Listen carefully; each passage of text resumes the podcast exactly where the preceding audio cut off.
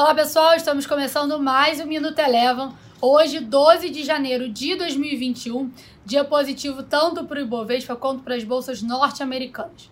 No cenário internacional, a gente teve uma agenda mais vazia, mas aqui no Brasil, logo cedo, a gente teve a divulgação do IPCA, que mostrou uma alta de 1,35% em dezembro, acima do que era esperado pelo mercado, e com isso a inflação encerrou o ano de 2020 acima do centro da meta em 4,52%. O Ibovespa encerrou o dia de hoje com alta de 0,6% e o grande destaque de alta ficou por conta das ações da Embraer, que tiveram ganhos aí de 7,9%. Nos Estados Unidos, as bolsas norte-americanas também tiveram um dia positivo, mas ainda assim com um tom mais moderado, com os investidores acompanhando o aumento do número de casos de contaminação pela Covid-19 no mundo e também após o Partido Democrata entrar com um pedido formal de impeachment contra o presidente Trump.